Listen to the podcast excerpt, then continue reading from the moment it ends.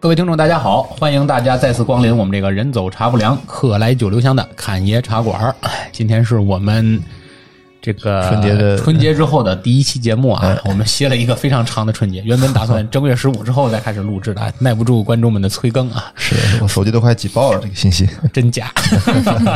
那我们今天来更新一下我们这期节目啊。首先，今天录制的其实呃时间也比较赶啊，这个两位嘉宾还是我们的大主播，一个是稀饭，大家听出来啊了，一个比较神秘但再没张 嘴。来 Hello，解释，大家好，Hello，大家好，我是小隋。哎，小崔啊，那个两位一起来我们录录音啊，两个刚刚是从影院回来是吧？哎刚是刚看了哪部电影？呃，刺杀小说家，哦，那等于春节档的电影你们是都看过了已经。啊看了几部呃，吧，看了算是三四部嗯吧。那在今天介绍我们正式的这个题目之前，先聊两句春节档啊，嗯春节档电影感觉如何？主观的评价就好，不用考虑观众们这个扔 砖啊。这这很贵啊，这信息 是很主观，确实是。这期呃，这是普遍的反应啊，我看很多哎确实兄弟是电台在聊到春节档电影都会提到，因为我们好像。这个通过二三十块钱看电影的那对个对之年代前已就经是习惯了，对吧？对对，对现在一回到五六十，甚至哎好像听他们有七啊七八十七的，是吧八十，？对，稍微干净一点的影院，新的影院都到七八十一一场了，现在。现在影院都用干净来定义，是吧 你确定咱看的是电影吗？对灵异事件录多了，就是说这呃一个是贵啊，这是普遍的，应该也是为了弥补去年整个春节档的这对嗯个损失吧，肯定会有很多损失，所以这个是可以理解的，为了恢复嘛。对，而且很多人因为贵可能就不看了，你会比如我， 比如我，对我就放弃了去电影院看电影的计划，因为确实这几部片子怎么说呢？我没有特别感兴趣的嗯题材，因为我感兴趣肯定是《你好，李焕英》，我会感兴趣一点儿。嗯但是我又觉得一个春节档，你看的我热泪老泪纵横的，嗯对，实在是也是这个年纪在电影院这么哭也不合适。啊哎也对，倒也没有什么不合适。我现在别人比我哭的惨，哎， 但是我就不愿意花钱自己找不痛快，是嗯吧？哎所以是我就我就一直也都没有去看。那你们看过了之后，你先说说哪四部吧，对吧？呃，是最开始是陪我妈看的是《你好，李焕英》，然后后来看的这个唐探呃，对，《唐探》，嗯还有《人潮汹涌》，然后今年看的是《刺杀小说家》。啊，那你个人排名，你觉得哪个最好？个人排就名把，它整个排出来，一我到四。嗯，第一个我觉得应该是《刺杀小说家》。其实我个人比较喜欢《你好，李焕英》的那个整个，就是它最后有一个反转，就是我还挺喜欢的。但是它实在是太哭了，太好哭哎了，太是吧好哭了，这口罩都湿了。就是 如果以过年春节档来讲的话，还是《刺杀小说家》好一点，第嗯一是名。的然后第二名的话是《你好，李焕英》，然后第三 名给《唐探》吧，我觉得比我预期的差了一点嗯点，可能也是因为等了一年，就预期有点太高了。应该好像这部按照原计划来讲，应该是已经到伦敦了，是吧？对对应对该是对《唐探四》到伦敦，伦敦《对唐探三》应该是在日本吧？对对，在日本因为东他京原本排这个的目的是为了迎合这个东京奥运会对，他就本来就是跟着奥运会的节奏走，对对吧？对所以由于现在奥运会遥遥无期推迟了，哎，所以 他这个也等于推这迟个了这个梗没踩上，对对吧？这个对梗没踩上，嗯，看这个意思，估计他四也没日子拍，因为他现在也出不去啊，对，疫情也是的比较是的严重。对吧？嗯他这个题材又暂时好像没法放在国内 拍， 对，因为那个看网友说说为什么这个《唐探》不在中国拍，嗯然后他们说这个《唐探》如果在中国拍的话，就不能叫《唐人街探案》了，应该叫《步行街探案》哦不看。不谈。 对也挺顺口。哎 还还可以，还可以。然后我听呃很多网上的一些文章啊，我看他们反映好像唐探也在构建一个自己的宇宙，对，《对唐探对宇对宙》。嗯，是怎么个宇宙法儿？我就没理解这就个概念。是说，他们都说说这个导演陈思诚啊，说他的这个就是理想比较大，野心比较大。嗯他的第一个的电影宇宙是以刘昊然这个秦风这个角色展开的，然后嗯第二个宇宙是之前演《隐秘的角落》里边的那个朱朝阳，哦，是以他第二个主角是以他，就是两个就是这种悬疑探案的这种电影宇宙，要要做两个宇宙这样。最近好像无论是什么电影，只要是三部曲以上，现在都在构建一个新的宇宙啊。啊，是包的，是括的就，包括我们刚才说这朱朱朝阳这个坏小孩儿，对吧？嗯包括对他们这个叫什么迷雾剧场，也是在对对对构建一个自己的宇宙体系，对对，吧？而且对它会有网剧，然后它会和这个上业线上这这些影片们就有会有一些呼应。但是我总觉得呃定义成宇宙，他人物好像没有这么丰他富，在慢慢丰满吧。啊嗯，就是那个 Q 组织，它对它后面还有很多的幕后大佬这种。原来以为 Q 是一个人，其实他是一个嗯一个组织应该。一个组织，是吧一个组一个组织织一啊个组织哦，而唐探这些人，因为他们有 Chris Master 那个呃、啊，一那个软游戏件，一个 APP，他也把很多的那种人物往里面去靠，然后它是形成一个这样的一个反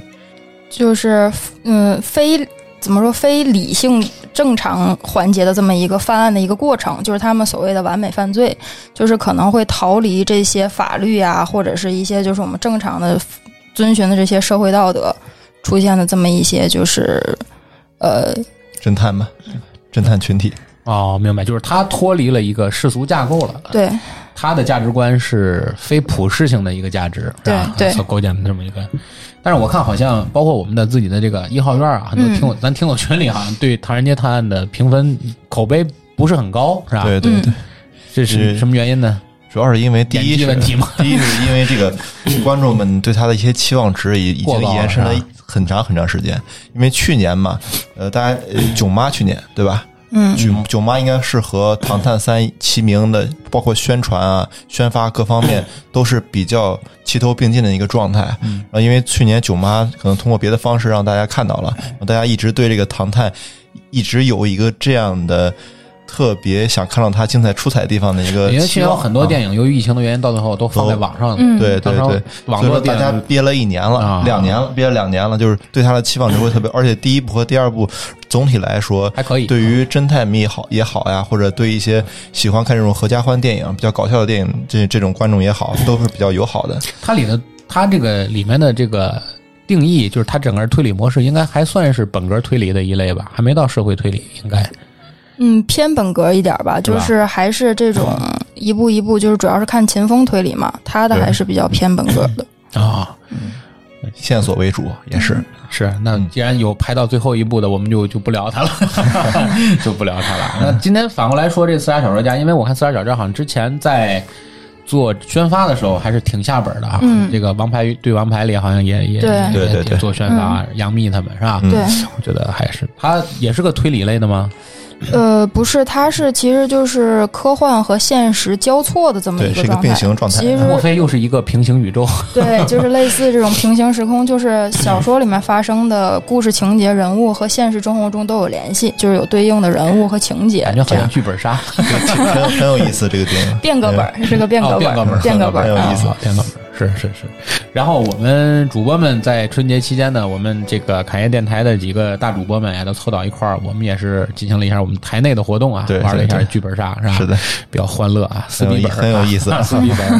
特别符合过年的气氛，哎比较大家都拿到钱了，而且对对对对，都挣钱了， 挣有钱房了，对啊有房有钱。对对对对，看来还是做电台挣钱 的。是，那这上来我们先简单聊一聊我们这个春节档的电影，是吧？嗯那后面最近要上映的比较有期待的电影有吗？好像好像又空档了，是吧？空的，然后很很多都是在暑期档才会有，嗯反正最近美剧档很炒得很热啊。刚才对我们在录播前刚聊过，最近《旺达与幻视旺达与》幻视对吧？嗯哎真是这个不是一般的剧啊， 哦对，尤其一般人真是忍不了前两集。这你不是一个铁杆的漫威迷，而且对你不是漫威的漫画迷，对，你估计都忍不了前两集。主要是有好多情节接不上。对对，你不知道怎么回事，嗯它是整个开启了漫威一个新纪元嘛，嗯，对吧？你包括它整个剧的定义，对吧？每一集对是一个年代，嗯然后。嗯，以情景喜剧开头，然后是整个第一集就完整的情景喜剧。主要是这个黑白是我有点儿，我真是有我点刚忍不开了始我以真为的点是错了我是都吧很尴尬了，我真以为难道《旺达与幻视》真是这个结构吗？ 是吧？啊，然后到第一集彩蛋是结尾，忽然发现、哦，那个还是挺惊悚的那个嗯对画面是吧？原来是被人监视的这么一个画面。哦啊，然后后来这个一集一集看吧，在这里先不剧透了。但嗯是我希我也认为，就是所有看过这个追过上一个纪元的这些漫威迷们，甭管是不是漫威漫画爱好者，还是简单的电影爱好者，嗯，一定要想方设法的去看这个《旺达与幻视》，对对啊，对因为你不看它这个新纪元的第一部，你就接不上了。嗯可以搜到啊，大家可以去看一下，这个确实挺怎么说一集一个反转吧，我觉得有一点偏向。会被逼掉的。 你说的那个会被逼掉的。哎我们我这个我们一一一剪辑师每逼一声是要收钱哦的。 如果需要知道是哪一个软件可以看的话，请加到我们这个 听 我来来听友群里面对对对对对，OK。美剧比较火的应该就是它啊，当然还有几部就是偏惊悚恐怖类的，前一度对对对吧？对春节期间也有几部比较不错的片子，这个回来我们在专题节目来推荐啊。嗯那么上来呢，我们用十分钟的时间聊了一点儿春节期间发生的这些小事儿啊。嗯，然后呢，今天呢，我们作为我们新年的第一期节目啊，我们聊聊什么呢？我们也是春节期间闲聊时碰出了一个新的话题啊。嗯，我们要聊一个比较高深的学问，这期啊，我们要做个学问，我们要聊一聊怪诞行为学。啊，很相信我们听友里博学多才很多人，对吧？这个肯定也有了解怪诞行为学或者看过《怪诞行为学》这本书的啊。这个我们这里观点肯定比较主观啊，嗯没有大家了解的这么透彻，也是借这个机会聊聊我们自己的观点，是也为大家分享一下我们觉得我们人类行为中比较怪诞的一些难以解释的事儿，是吧？比较有意思的事哎，情。比较有意思的事儿啊，嗯对也比较有趣味的一期啊，那我们就开始聊，好吧？嗯，那是这样的，我们这个怪诞行为学这边呢，嗯，主要还是由我们这怪诞行为学这个书嗯，啊讲起的。那等于我们这边小隋呢已经读过这本书了啊啊，嗯你是等于几本书都，因为它是一个六套装呃嘛，六册一共，我花了差不多有一年，快一年的时间。因为这本书它是因为它是就是翻译过来的，嗯所以它的一些语序啊，还有一些这个语言啊，你需要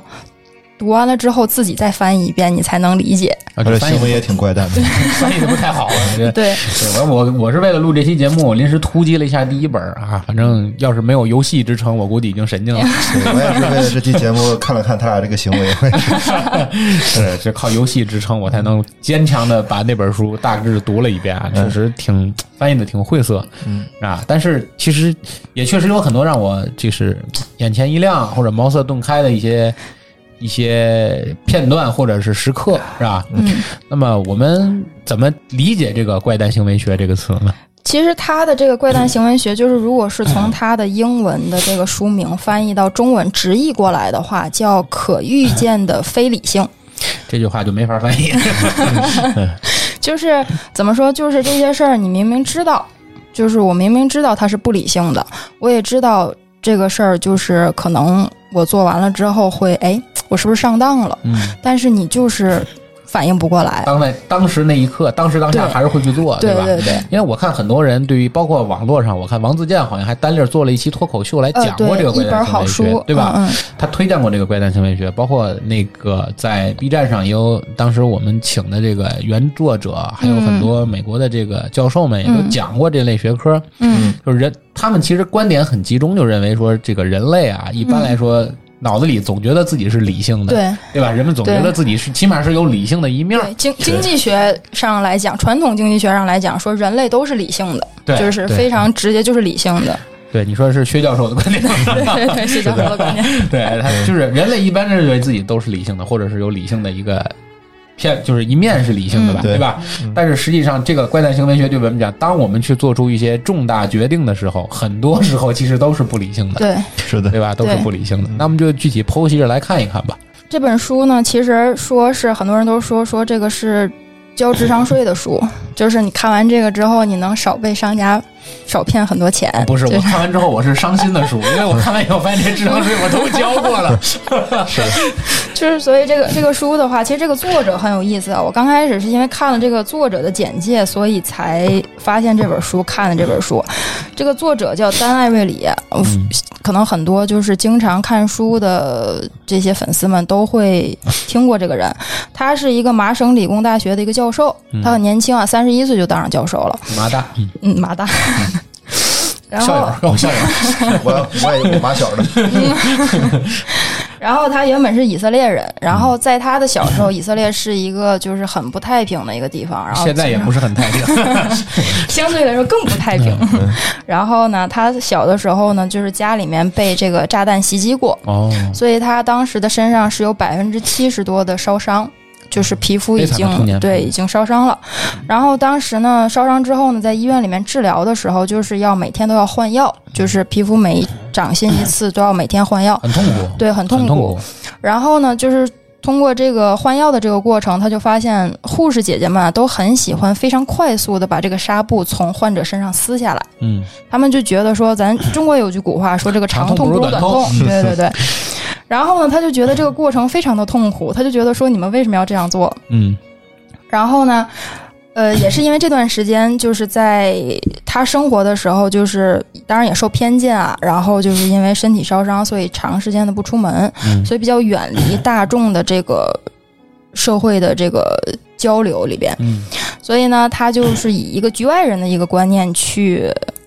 了解人类的这一些行为。嗯，然后他长大之后呢，就做了一个实验，就是说这个撕纱布的这个过程到底是慢一点儿，患者的痛苦少，还是快一点儿患者的痛苦少？他是拿自己做的实验吗？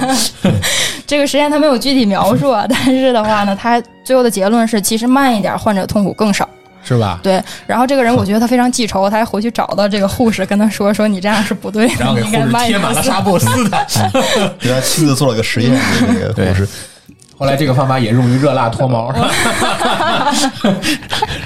对，所以他这样之后呢，就是慢慢慢慢开始，他就发现说人类有很多奇奇怪怪的行为，认为是对的，但实际上呢是不对不对的。嗯然后呢，其实这个书里边最主要的一个观点就是所谓的这个相对论，就是在呃我们的这个这事儿跟爱因斯坦没多大关系这吧？这事儿跟爱因斯坦 啊没关系，就是我们的感情里面或者人和人的相处之中这个相对论。然后主要的是有一个呃，最开始这本书最开始的一个例子印象特别深，就是说如果说咱们去这个电器行。或者嗯什么苏苏宁易购啊，什么乱七八糟的，书里一定举的不是宋宁 高， 是国外的一个一个嗯国美一个国对美嗯国美 国美。然后你去买电视，你总会发现这个电视，无论电视也好，冰箱也好，什么东西也好，它永远是三个或者四个并列摆 放，何止一片， 之前一片，嗯并列摆放。然后呢，一般情况下都是三个尺寸、三个种类，嗯然后呢三个价格。然后如果选的话呢，大多数的人都会选择中间的一个。嗯这个的话，他做过一个实验，就是百分之八十到百分之八十五以上的顾客都会选择中间的一个，无论他最终的需求是什么，就是他进这个店面之前的需求是什么，他最终选择的都是商家摆放中间的那一款商品，嗯。所以他就觉得这个你很说中间是位置上的中间，还是价格位置上上的中间？位置上的中间也哦是价格上的中间。哦，他就会把价格适中的那个产品放在这个位置上的中间间，对吧？我给啊大家举一个确切一点的例子啊，就比如说这个商场里面，呃，从左往右啊，左边是最小的四十三寸的电视，价格是三千两百九十九，嗯中间的电视是八十五寸的电视，价格是三千九百九十九，嗯最右边呢是六十五寸的电视，价格是八千九百九十九。八千太贵了，对，这么比较来说的话，八千九百九十九的太贵，但是六十五寸吧有点太大了。嗯，然后最左边的那个吧，四十三寸的，好像还行。你这个例子明显是十年以前的例子，然后如果说中间五十八寸的那个呢，比这四十三寸的大不少，但是只贵七百块钱。嗯，它所以定价上还是有学问的啊。对，所以大多数人的话会选择中间那一款，就是大家大家都觉得，哎，我买到了我自己需要那一款。因为这事儿，我还做了一个研究啊，就是因为呃看到了这个例子啊，我是去小米小米的那个呃直营店，又去小米了。对，我去 小米看了一下小米的电视的摆放和它的定价原则啊，因为我倒是想去华为去看看，因为华为现在就两款电 视，没得选，没得选，一个便宜的，一个贵的，所以你也没有什么可选的。小米电视出的比较多，嗯，那小米现在是这样，它不同的门店其实它主打还是不一样的。我发现，嗯你比如像像就是呃天津南开大悦城那边啊，它的主打的电视还是它最新的那款 OLED 的那个小米大师，嗯一万两千九百九十九是吧？它放在正中间，因为它是属于旗舰款的一款电视嘛，嗯展示，哎，展示。对，但是它大部分可能到那的人应该出于价格吧，因为现在除了像我这种玩主机游戏的人，好像对于电视的要求也没有这么高，也不怎么嗯拍了，不怎么在家看，里，对，所以可能花一万多块钱买一台电视的人不会太多。嗯嗯，那我就看看它周边放的是哪些电视啊？嗯我一看，果然是发现它离它最近的放的其实应该是它店里卖的最多的。嗯是吧？现在主流尺寸的五十五到六十五之间这几款，嗯然后它是那个小米 Pro 那款电视，哎，啊啊，对价格定位也是比较适中。而且我突然间我就想明白你说这个道理，他为什么要把大师放在那儿呢？是因为你看了大师，你觉得贵，对，旁边那个电视呢， 看起来就是它也差不多，不价格就是电视大小其实差不多，嗯，对，但是价格格便宜很呢你多嗯一，看，哎，大概六七千、七八千。能接其受实。你要没有那款大师呢，你光看他妈一个小米卖七八千，我觉得也挺贵的，是不是？的对哎，但是你有它作为一个衬托，你忽然觉得，哎，这个还可以啊，对对 对，对吧？因为你看了大师以后，你可能在内心上你受挫了，哎呀，对天哪！好贵我。怎么连个电视都买不起 了，是不是？哎呀，退而求其次，哎，旁边这个也行，对，吧看起来显示效果也看不出太太大差距。对要是对不玩那种大型的游戏，其实你玩大型游戏，你也是看不出来。我前两天刚跟我一个特别爱玩游戏的朋友，我们俩一块儿来开玩笑，就是六十赫兹，我们俩讨论的是嗯六十赫兹和一百二十赫兹的差别到底是什么。 我一直分不出来这种就就是是刷新率嘛，就嗯是刷新率嘛，就是你电视刷新这个界面的速度是有嗯多快。每秒钟刷的次数，对，因为次数因为现在时代就是这个游戏主机现在已经进入了次时代主机了，嗯就是我们曾经认为的次时代主机 PS Pro、PS 四 Pro 已经成为了就是上时代的这个游戏主机了。 对，那么 PS Pro 支持的游戏最大也就到六十赫兹，嗯，那么未来的新的游戏主机可能要到一百二十赫兹。啊现在主流的 PC 游戏可能有一百四十四赫兹，甚至对更多对的对高刷，对吧？对刷新率越高，肯定你会看得越清晰。更流畅一些更。流畅。但是实际上讲，人眼真的 有没有这种识别对，一六十和一百二的这么大的差一距？般九十就到头了，在人类人人眼人脸去感受的话，对90就够就到头了。对，其实一很百多二的基本上是噱头。对，其实很嗯多东西你你你其实已经感受不到了，对，嗯对吧？你已经感受，或者你不是那种特别专业的研究它的需要一人，帧一帧看对那吧？种你。可能已经完全感觉不到这个差距了，但是对它依然会。给这个东西做噱头，嗯那它就是用这种刚才我们举例的这个手段对，去定义这个价格，是吧？嗯，其实这个就很像，就是书里面还有一个例子啊，就是说《纽约时报》当时里面有一个这个餐厅顾问很有名啊，但是他只帮餐厅去定价。就是餐厅的菜品去定价，嗯然后当时就有一个比较高端的餐厅就说说我们家这个招牌菜啊，总是卖不出去，嗯然后这个顾问就看了一下，就说说你们这个招牌菜啊是店面里面最贵的菜，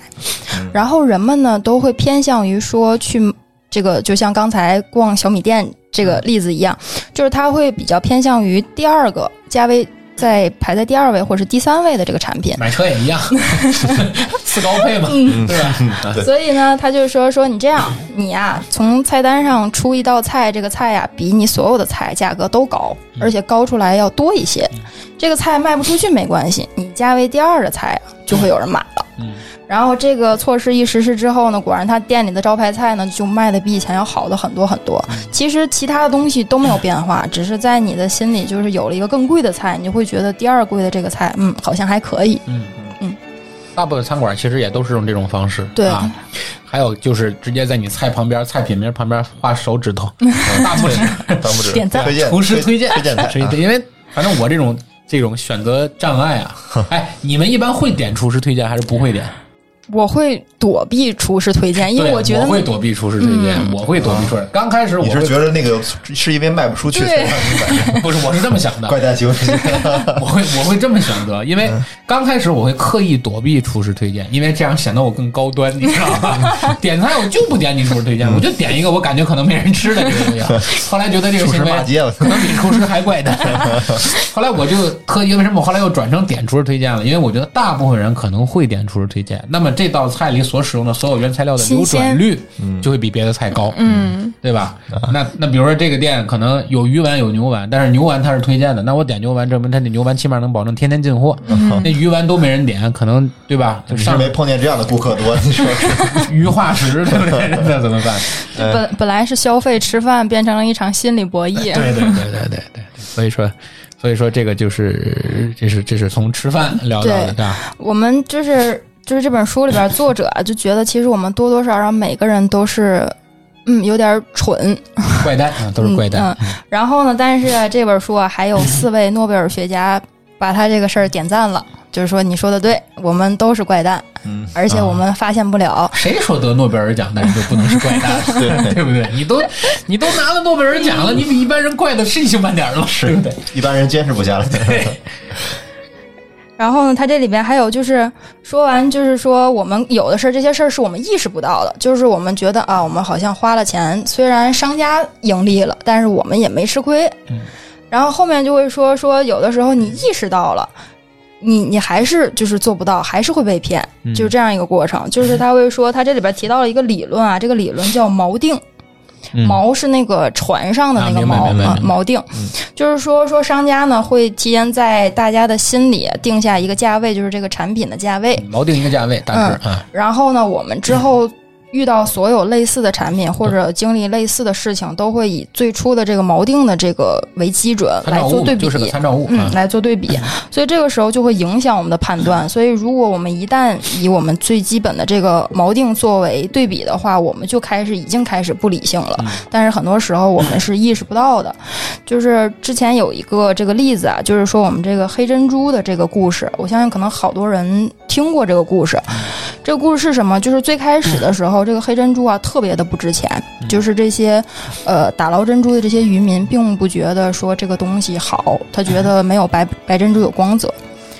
然后后来的有一位渔民就是发现了这个商机，他就把这个黑珍珠带到了这个纽约，带到了曼哈顿，然后找了一些这些珍珠的呃商户，就是大的一些大的商户，然后和一些纽约的一些杂志找了一些明星拍照，然后这个黑珍珠就变成了很滞呃很怎么说，就是非常稀缺的这么一个东畅西。销，对，非常畅销，差点说成滞销，啊 非常畅销的这么一个东西。啊所以的话，最开始大家心里头就会觉得说这个东西非常贵，非常稀缺。那好，那它就会值很多很多的钱。很多品牌其实都是这样的。举举这个中国的例子，其实中国的翡翠，现代人一提哇，这个嗯翡翠之前豆瓣绿，对吧？然后这句话，翡翠其实最早在中国古代玉器名录里头，这个翡翠啊是不值钱的石头，没人用。中国最早把翡翠捧起来的人，史料记载应该就是慈禧太后。哦，慈禧太后是非常喜欢这种颜色特别，绿的，哎，就我们讲比较比较东北范儿 透吧，透亮是吧？ 哎，就比较比较亲民色吧，就属于那种呃比较纯净的这种绿色，是吧？以前的这个，比如说玉里头这种所谓翡翠一多了呢，可能这个玉就杂质多，不值钱了。对，嗯那么自从这个这个这个慈禧太后喜欢了这个翡翠之后，那么这就叫上有好者，下必甚焉嘛。这个民间老百姓这个翡翠一下就值了钱了。嗯，啊，包括现在其实很多潮牌的钻运石作其实也是啊，对嗯对对，说到底不都是硅吗？对，对 吧？对吧？原来它这个拉这个钻石跟沙子是一样的化学物质，对吧？嗯这它只是被赋予了价值，锚定了一个比较人们比较对它贵。重的那种这种感受，对，其实你说到底，比特币不也是一样的吗？嗯对，对吧？比特币对不也是它的价值哪儿来的？对，对呀，它的价值就是人们的公认程度嘛，对，就跟人类最早承认货币这个东西有价值，是一海样的。边捡的贝壳能换东西，嗯对，对吧？那就是我们普遍都认为它有有价值，值钱，哎对吧？对，那么它甭管它这个东西本身是不是值这个钱，它就具有了一定的货币的这种交换意义在，嗯，对吧？对。其实这个锚定 和这个就是最开始本书里边这个所谓的这个相对论啊，其实都是 相关联的。然后它里边还有说说这个人在比较的时候啊，喜欢横向比。嗯就是同类型的东西，就比如说，呃，男生和男生之间互嗯相比较，你比这个人长得好不好看，不可能说两个男生和一个女生同时去比，嗯你肯定只是这个两个男生之间互相去比较，对对吧？没有说呃我觉得大部分女生长得没男生 好看。现在，其实开开电视，我觉得真是哎，横向比不能纵 向比。对 现在现在男生很像女生，他倒是真的对对，所以说，他们就是有的时候就像是呃横向比较，就比如说啊，现在录音的时候，对吧？你像宋轶没来，那我现在就是最好看的，哦，对吧？就这样横向比，因为没有其他的女生了，我同同类型的只有我一个。那你保证，我们为了保证你在本节目中暂时保持最好看，我们先不请就宋先轶不请宋轶了，就先不请宋轶了。嗯嗯嗯，谢谢两位大佬，谢谢两位大佬。下期请迪丽热巴来。然然后他们 就说说这个，我们用手机也是一样，嗯用手机的话，最开始比如说第一部手机是 iPhone，那以后我们用的所有的手机都会跟 iPhone 去比，嗯无论是性能也好 啊，无论是价格什么都好。你像第一部手机用的其他的品牌也是一样，最开始都是这样。所以星巴克你为什么要把我们华为说成其他的品牌？ 对不对？嗯你这是不对的。啊，那我说一下有什么品牌啊，小米。 开玩笑，开玩笑。然后，其实星巴克最开始就是这样的，星巴克的这个。产品就是它最为什么开始火，就是因为最开始星巴克之前是没有其他的类似它的这个精品是吧？这个精品咖啡这种咖啡店，然后就是他们就是人们喝咖啡只有两种选择，一种是就是普通的那种咖啡厅，就是。老式的那种咖啡厅，就只有咖啡和一些饼干、面包这样，然后要不然就是这个办公室的免费咖啡，就只有这两种选择。然后有星巴克出现之后呢，就是人们心中没有锚点，就是它还没有一个最基础的一个对比中国人最早的锚点就是对比的是那个速溶咖啡嘛，啊，对 对吧？是的对对对，然麦后斯威尔啊、雀巢啊，最早都是这些对统治这的个可以中国横向横向比较一下。对 对，然后星巴克就会觉得说说，那我装修比较好，你没有装修好的这个咖啡厅，然后我的种类非常多，我除了有咖啡啊，还有一些其他口味的饮品，然后我的甜品和这些吃的东西也更多，所以它没有其他的比较，所以人们慢慢慢慢就会去。就会去选择，说我那我去尝试一下。嗯所以呢，刚开始有了这个新的锚点之后，你之后再去呃比较的话，现在很多人就是拿其他的品牌来跟星巴克来比较了。嗯星巴克就变成大多数人们心中的这么一个呃一个锚点。嗯嗯然后作为星巴克的这个价格，大家也不会觉得太贵，因为之前没有其他的比较，嗯所以这个星巴克也是利用了人们的这个对比的这个心理来。就是使这个品牌开始发扬光大的，包括星巴克的三个包装嘛，小杯、中杯、中大杯大杯嘛，杯嗯对吧？它叫呃中中杯杯小呃中杯大杯中超杯超大大杯，杯对对吧？其实它它明显在定价上和定义上，它就明显推荐你要买那个大杯，对就是我们心目中的那个中中杯，嗯对吧？对，证明它那个无论是这个剂量，还是说它的这个各方面的恒定成本，应该是最合适的，对，对吧？嗯，这个这个故事可以参考一下罗老师自己扇自己的 那个那个视频。对，这个这个也是，确实是我也是从那个里面才发现，因为之前都是点大杯，好像没有特意的去在意过关注有没有小杯对是有吧没有小杯这个对事儿对对嗯。对，然后就是说说这个人类比较的这个心理啊，确实挺奇怪的。就是说有的时候，比如说它里边书里边还有一个例子，特别特别神奇，我自己想了半天，我也没就是没明白为什么。就是说，如果说你去买钢笔，嗯，比如这家店的钢笔多，少年没人买这东西 了？那、买圆珠笔，多少年没人买这东西了？ 买 Apple Pen，比如说这个圆珠笔卖二十块钱，然后现在有个人过来告诉你，哎，前面有个店，走十五分钟啊，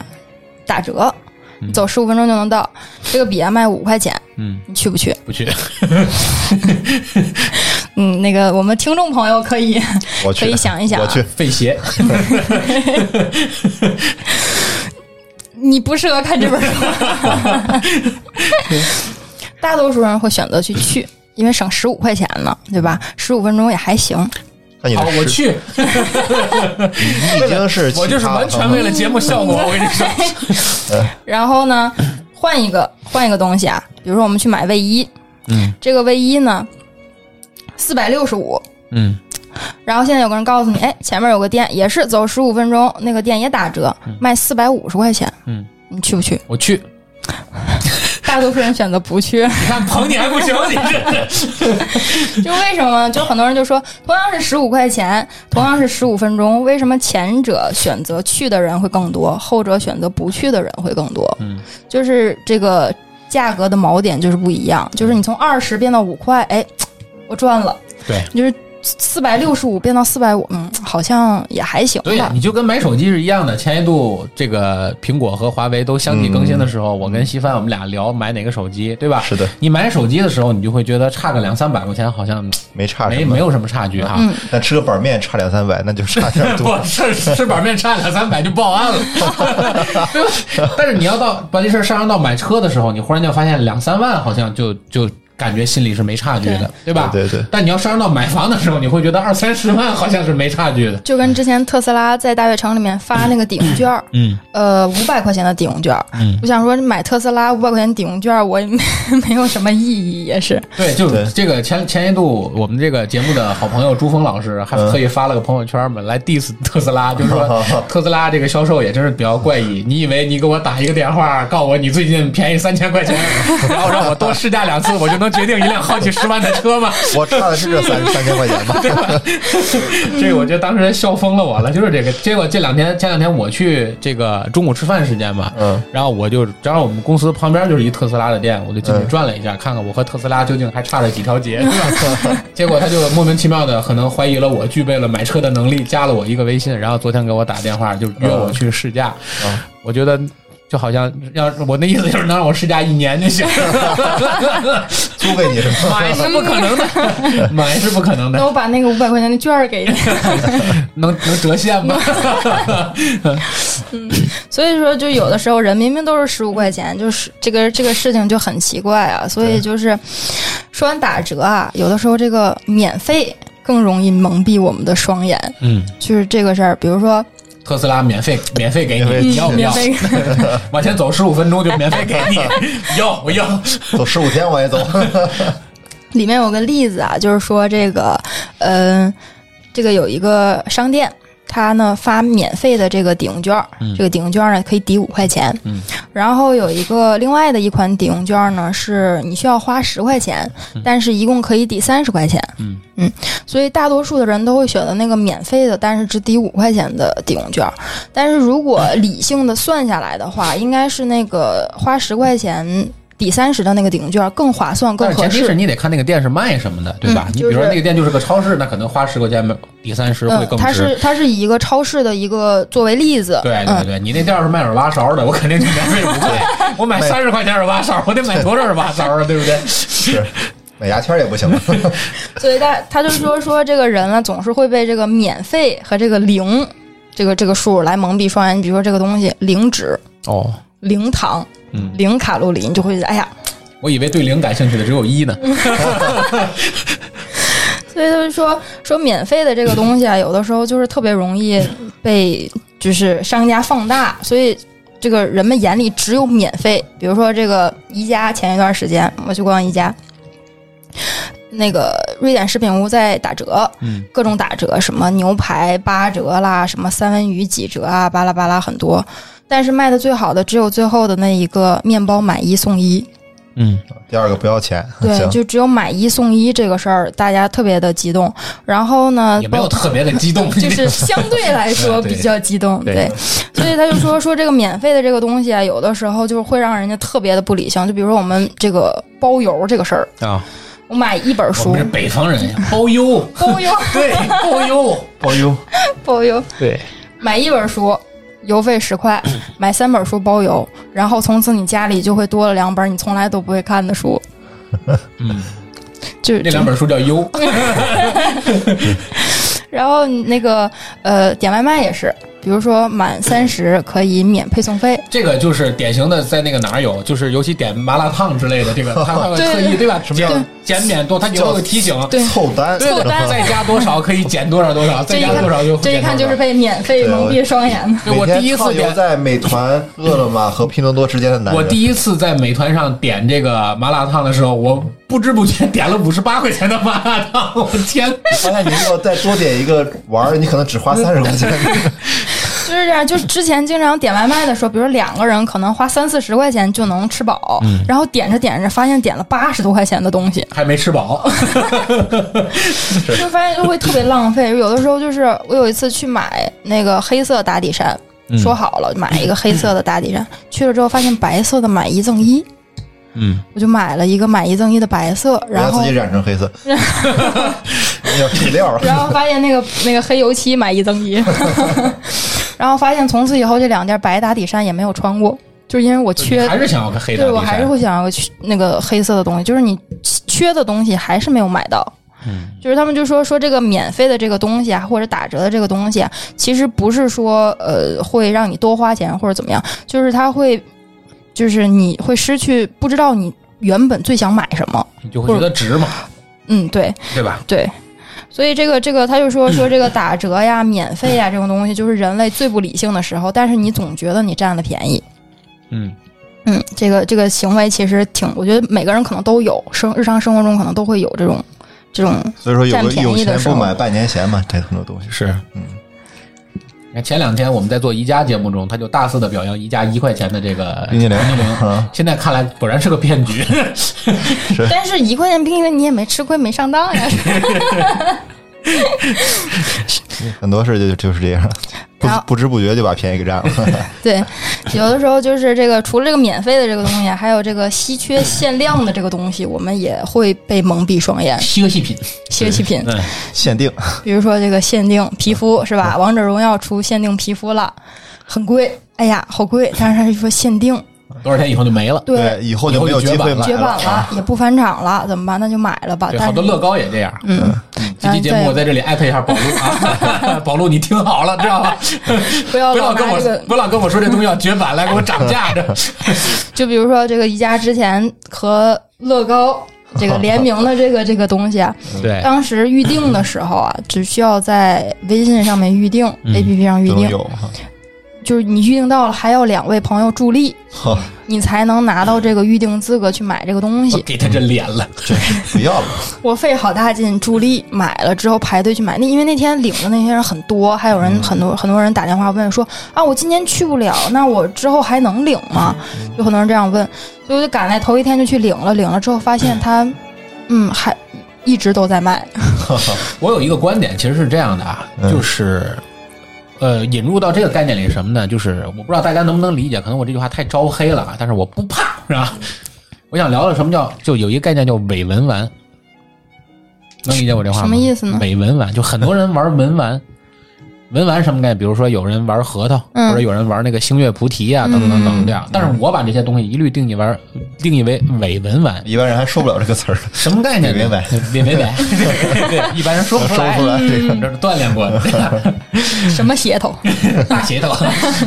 这个为什么我把它定义为伪文玩呢？ 不是说两 遍，再说一遍都说不利索了。嗯然后是因为这个东西其实它本身没有什么太太多的价值在。对，你包括其实前一度炒的比较火的就是。一到生肖年就开始发的这个生肖纪念币，很多人去嗯抢，对吧？去抢这个生肖纪念币，你觉得它限量，你觉得它有珍藏意义，你觉对得它这个那个，但是你说它有价值，它当然有价值，嗯对吧？ 嗯，它作为一个金属，你把它铸造出来，迎合了人类无差别的劳动，它一定会有价值。嗯但是我总觉得是你很多人去疯抢它，目的是什么呢？如果你目的就是为了我，目的是为了我自己喜欢这个收藏，就跟我买邮票一样，我喜欢收藏，那这个问题没问题，就是因为你喜欢它。嗯好者为乐不为冤，这个没错的，对吧？但是你如果买它的目的就是希望它升值，我特别想问一个：升值以后，你考虑过把它卖谁 了吗？每个人听到这期节目的时候，你看看你自己家里买的很多被人忽悠的所谓什么限限定的、啊什么绝绝版嗯版的、什么什么什么这种，就是这个这个这个什么什么复古的等等的，就这些东西，它是现在没了，嗯，但是你考虑过，你要想把它变现，你挂在闲鱼上乘以三卖，会有人问你吗？没有的。是你想卖掉它，还是当旧货一样被卖掉，对，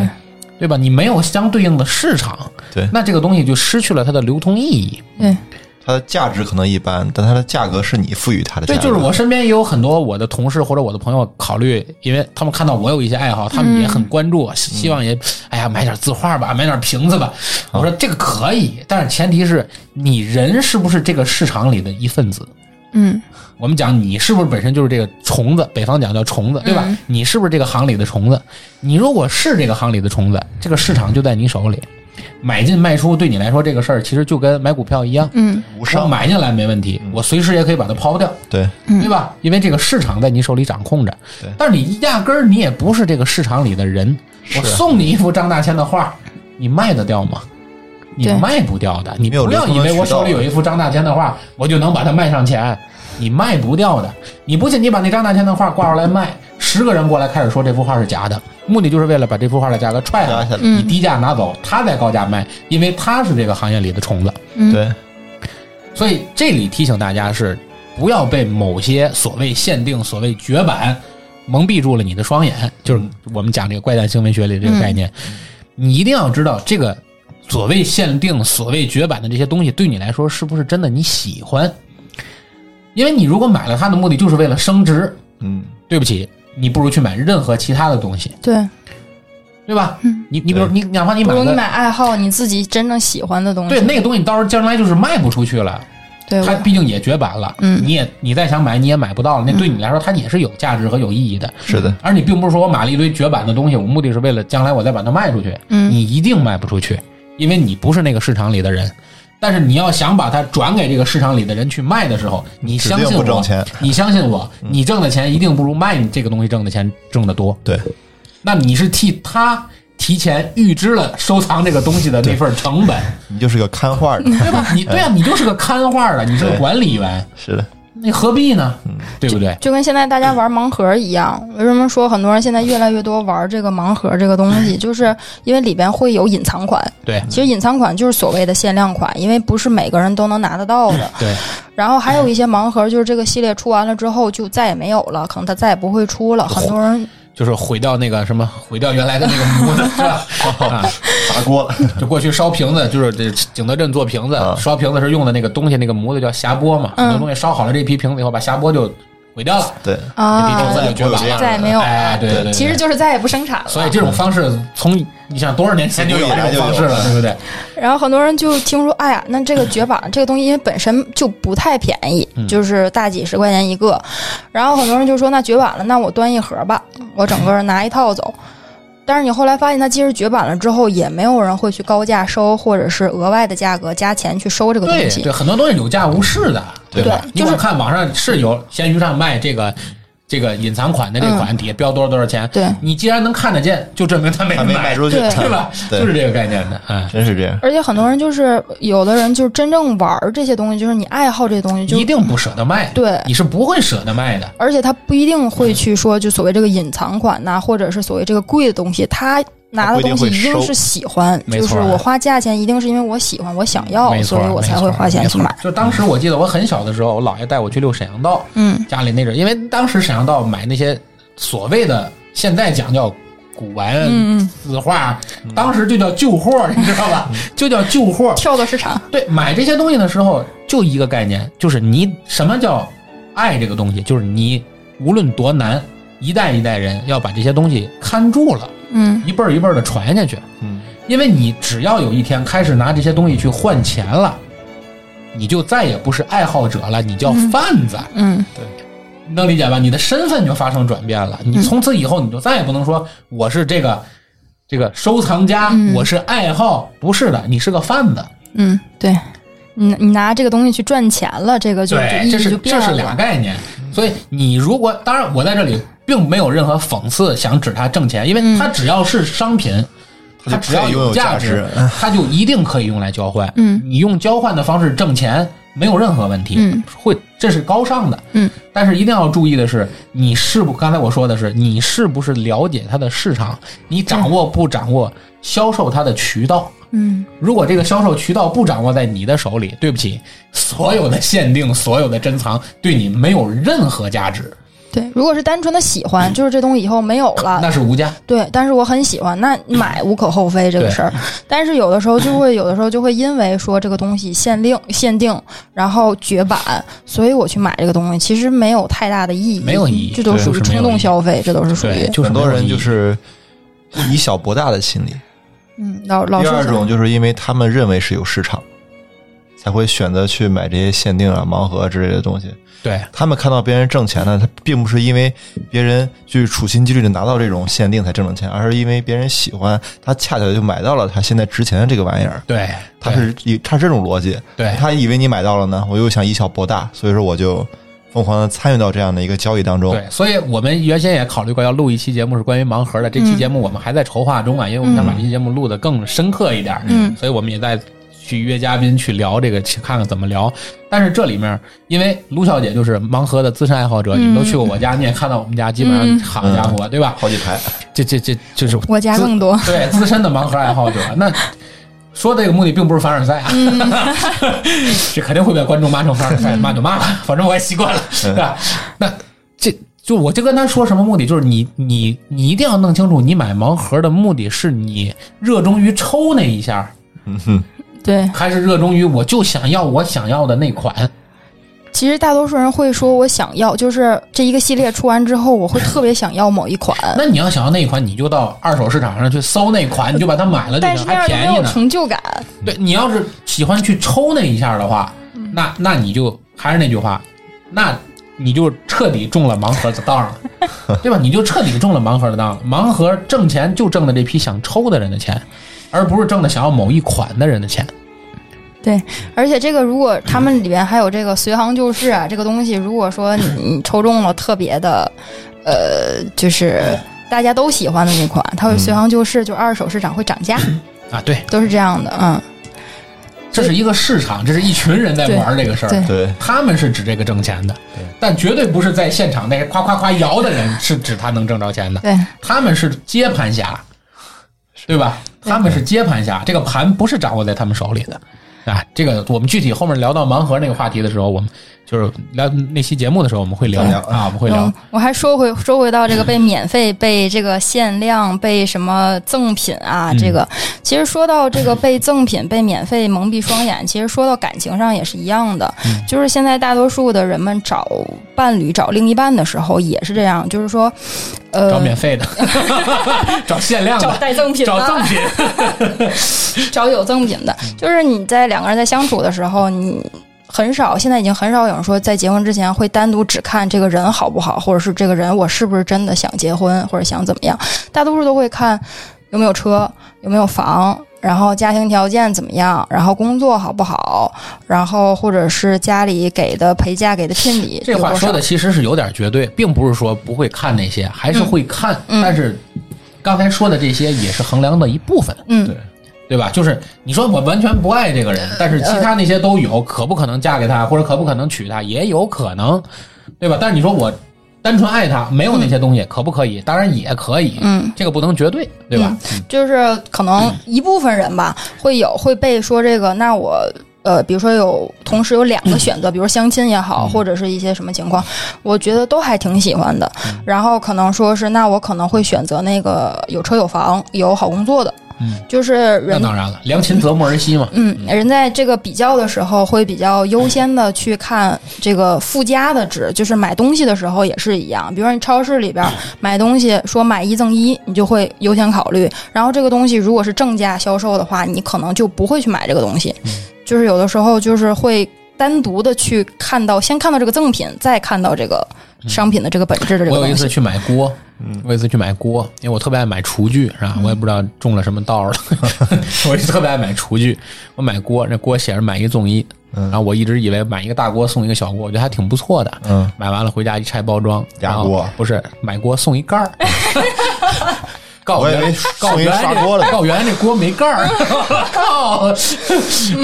这是盖儿时候写特别小那字儿，买一送一盖 儿，是是一家一家的锅，好多锅都没盖儿。肯定日本的雪平锅不都没盖 儿吗？是吧？买盖儿，买买一赠一哦，买一锅送一盖儿，是吧？这时候就就被坑了，被被这个赠品、被嗯不错了赠送免费不，错了，不错，不对买一锅送一兜儿，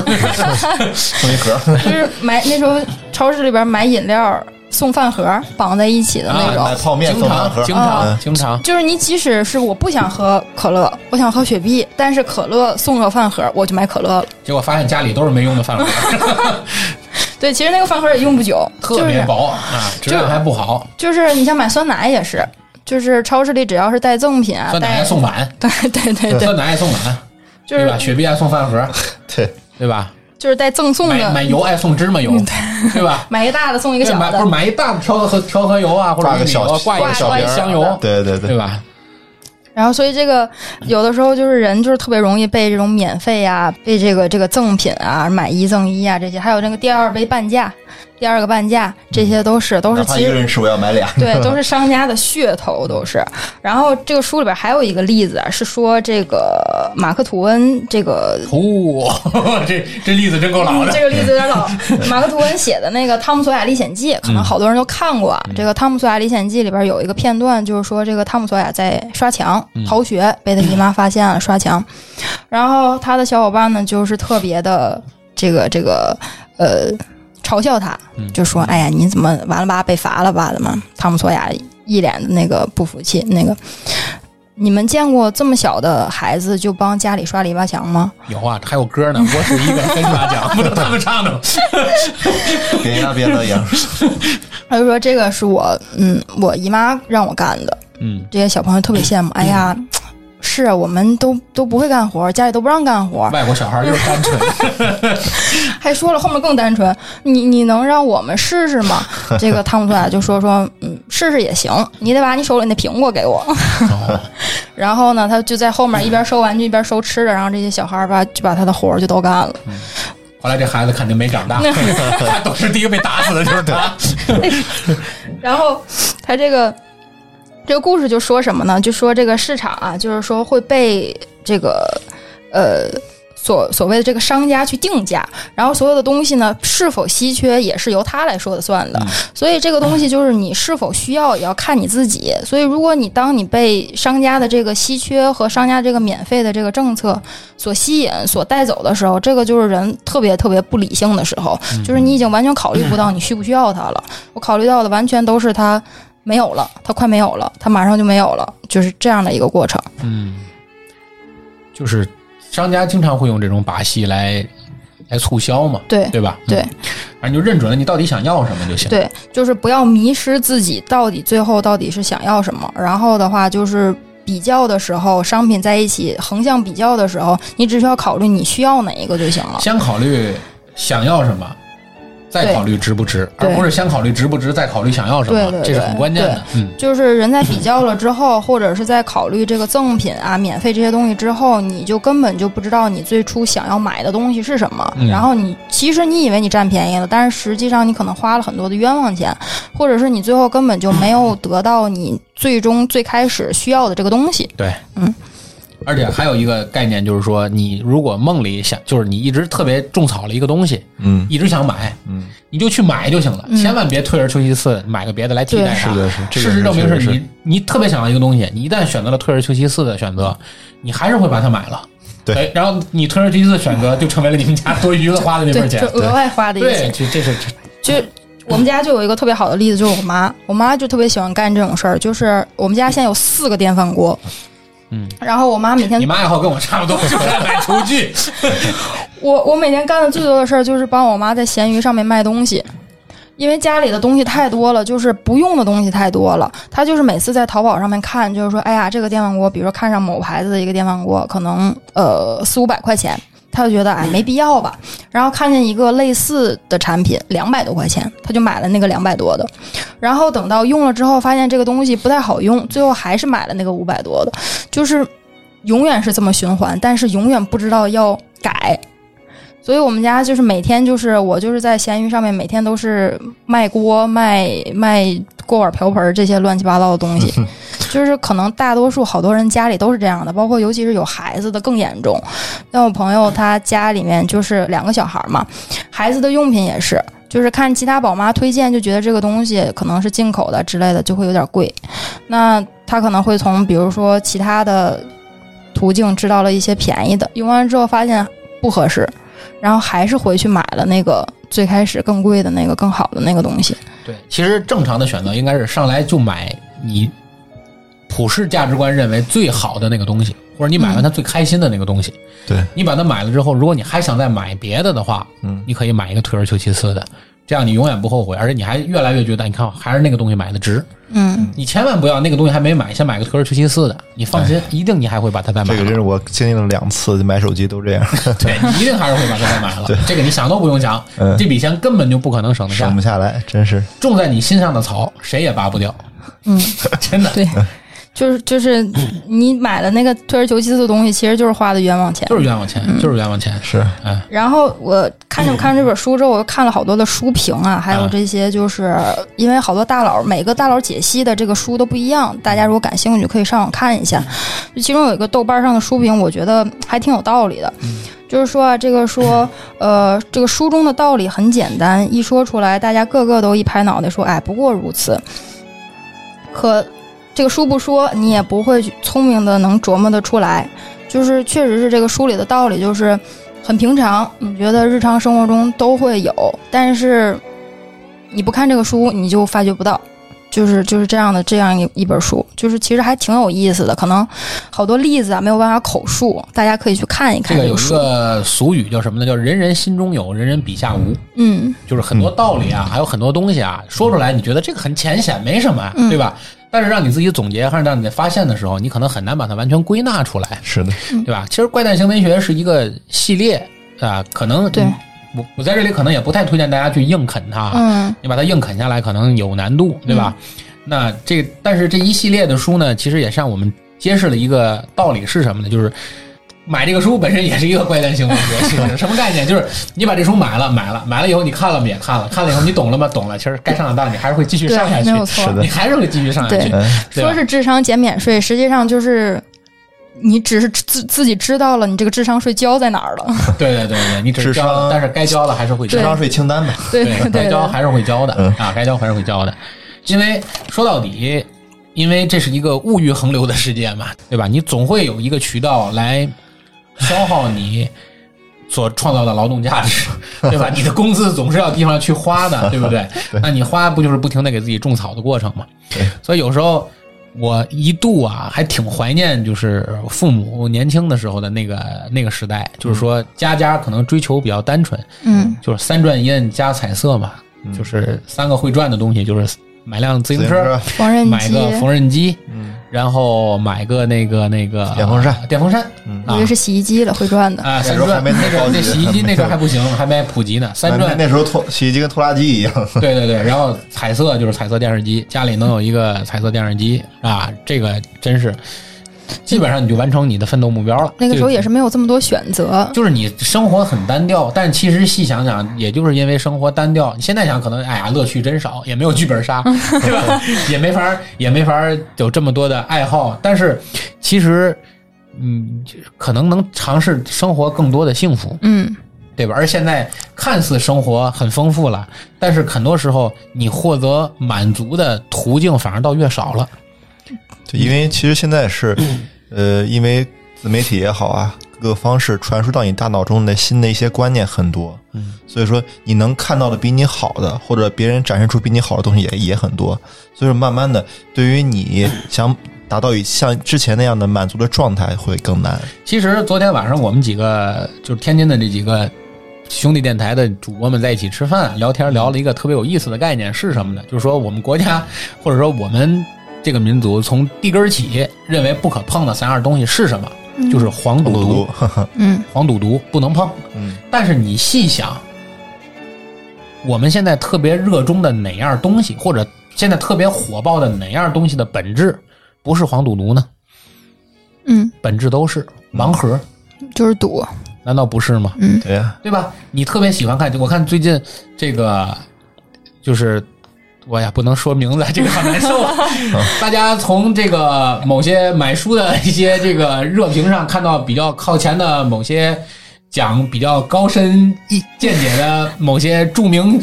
学者写的那些普及性看出来你难受了， 你就能发现，其实他就是在用特别三俗的道理去讲那些高深的道理，其实也是在开黄车，嗯但是他给你讲的是高深的道理，你突然就觉得这个人特别会寓教于乐，嗯对吧？嗯，其实毒也是一样的，就是大家都知道，你你说传统意义上毒品这东西肯定是不能碰，嗯，对吧？对但是抽烟其实就是但是抽烟都不算在内，其实毒这种。它，你生活中有太多的东西你是依赖，你像你包括现在年轻人吃辣，就是跟毒是一样的，对，而且毒不仅是毒物，而是瘾，对，就是一种瘾，瘾的话，嗯就是一 种瘾。像槟槟榔啊、嚼槟榔啊什么的这些啊，，那还是那还是偏那种上瘾物。我说的你还是偏我那比较种单纯，对，就就跟是精神毒品那种东西，哎，这我说的这种瘾，或者是我说的这种，就是你是需要年轻人是需要强刺激，嗯能理解吧？为什么现在川菜在中国特别流行，就是因为现在太多人追求的是强嗯有刺麻激，有辣呀，对吧？你只有强刺激才能获得快乐。嗯为什么你想去买这么多东西？你想去，你一月挣一万块钱的时候，你就敢背三万块钱的包？原因就是因为你买了这个包，你才会有强刺激，你才会觉得你的辛苦有价值，你才会觉得你上班遭受的那些不公正待遇可以慰藉一下哈，是值的，对吧？就是因为你是需要这种刺激的，我买包去了，对，所以说，所以说说到底讲，其实虽然我们一直在忌讳黄赌毒，但其实我们人类所内心深处最大的欲软望。肋对，还是这三样，为什么要禁它呢？是因为对控制不了。是因为软，是因为就是你在这方面是永远的软肋，是你对永远的弱点，对吧？所以说。这也是我们今天节目上价值的地方啊！ 对这个，其实从今年大家也看到了，从今年开始呢，我们也会找一些系列节目啊，来专门做这种读书推荐类的节目。嗯啊，包括今天我们来向大家推荐我们的这个怪诞行为学。嗯下一期这类的节目呢，我们啊、会和这个远在墨西哥这边的这个飞宇啊飞宇来做向大家推荐比较热门的这些推理小说，嗯啊以及为大家借着这个推理小说来介绍这个推理小说的发展史。啊，就这很有会意思嗯对，会有一系列的这种读书推荐类的节目。那么暂时呢，我们会把这个图书推荐类节目都放在我们这个“锵锵三人行”的这个板块里，嗯，对吧？放在这个板块里。但是将来如果我们节目做得多，或者大伙儿反响好比呢较，喜欢，可能我们会单独把它成立出来一个新的一个栏目，到时候再说啊。嗯我们要看看反响再说。这是第一点要跟大家说的。第二点要跟大家说的就是春节前呢，我们在四期节目下都做了我们的这个幸运观众的。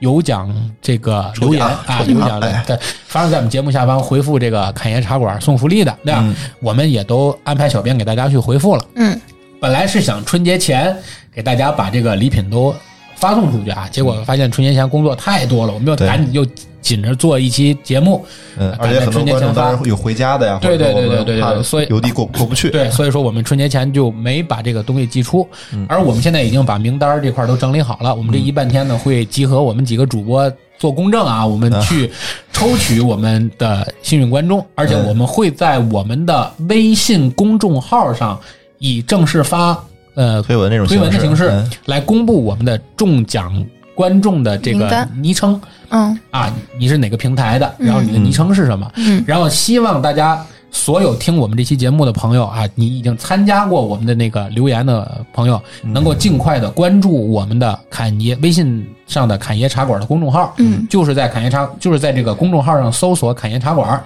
然后关注我们的公众号。一旦您发现您是成为我们的幸运观众了，嗯，在这个公众号和我们留言。我们会有小编和您联系，获得您的邮寄地址。